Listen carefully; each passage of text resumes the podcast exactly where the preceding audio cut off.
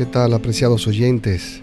Tal como les prometí en la introducción de nuestra cuarta temporada, hoy iniciamos este primer episodio hablando de los valiosos aportes de las parábolas de Jesucristo.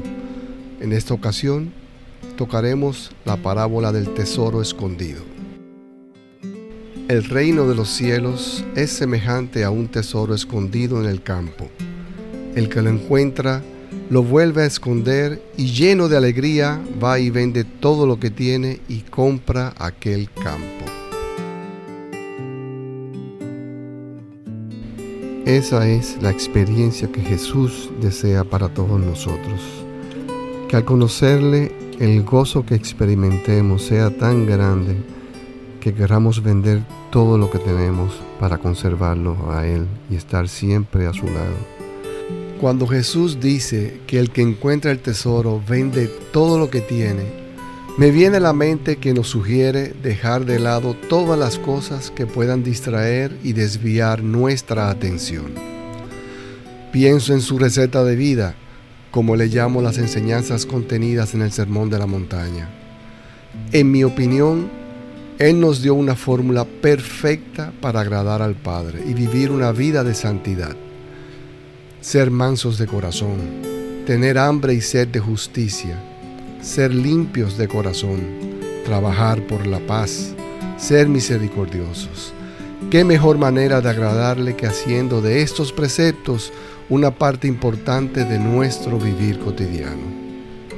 Yo sé que es más fácil decirlo que hacerlo, en especial en los tiempos en que vivimos, pero no tenemos que hacer un cambio radical de la noche a la mañana para lograr una verdadera transformación de nuestras vidas, debemos lograr que esos cambios poco a poco se vayan convirtiendo en hábitos.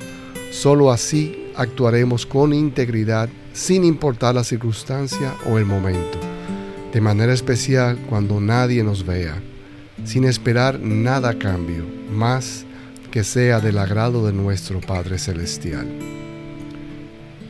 En el famoso libro Hábitos Atómicos del escritor James Clear, nos dice que crear buenos hábitos nos puede ayudar a conseguir muchas metas personales, ganar más dinero, perder peso, reducir el estrés, etc. Pero su mayor aporte debe ser el convertirnos en mejores personas. Y esa es la parte que más me gusta de su libro, porque es la meta que durante toda mi vida he perseguido y aunque todavía estoy lejos de la persona que deseo ser, cada día me esfuerzo un poco más y puedo observar con satisfacción cómo me voy acercando a pasos pequeños pero firmes. Apreciados todos, les animo a seguir esforzándose cada día en la oficina, en el hogar y en sus comunidades, modelando a la persona en la que verdaderamente deseamos convertirnos. Solo así seremos luz para aquellos que todavía andan en oscuridad.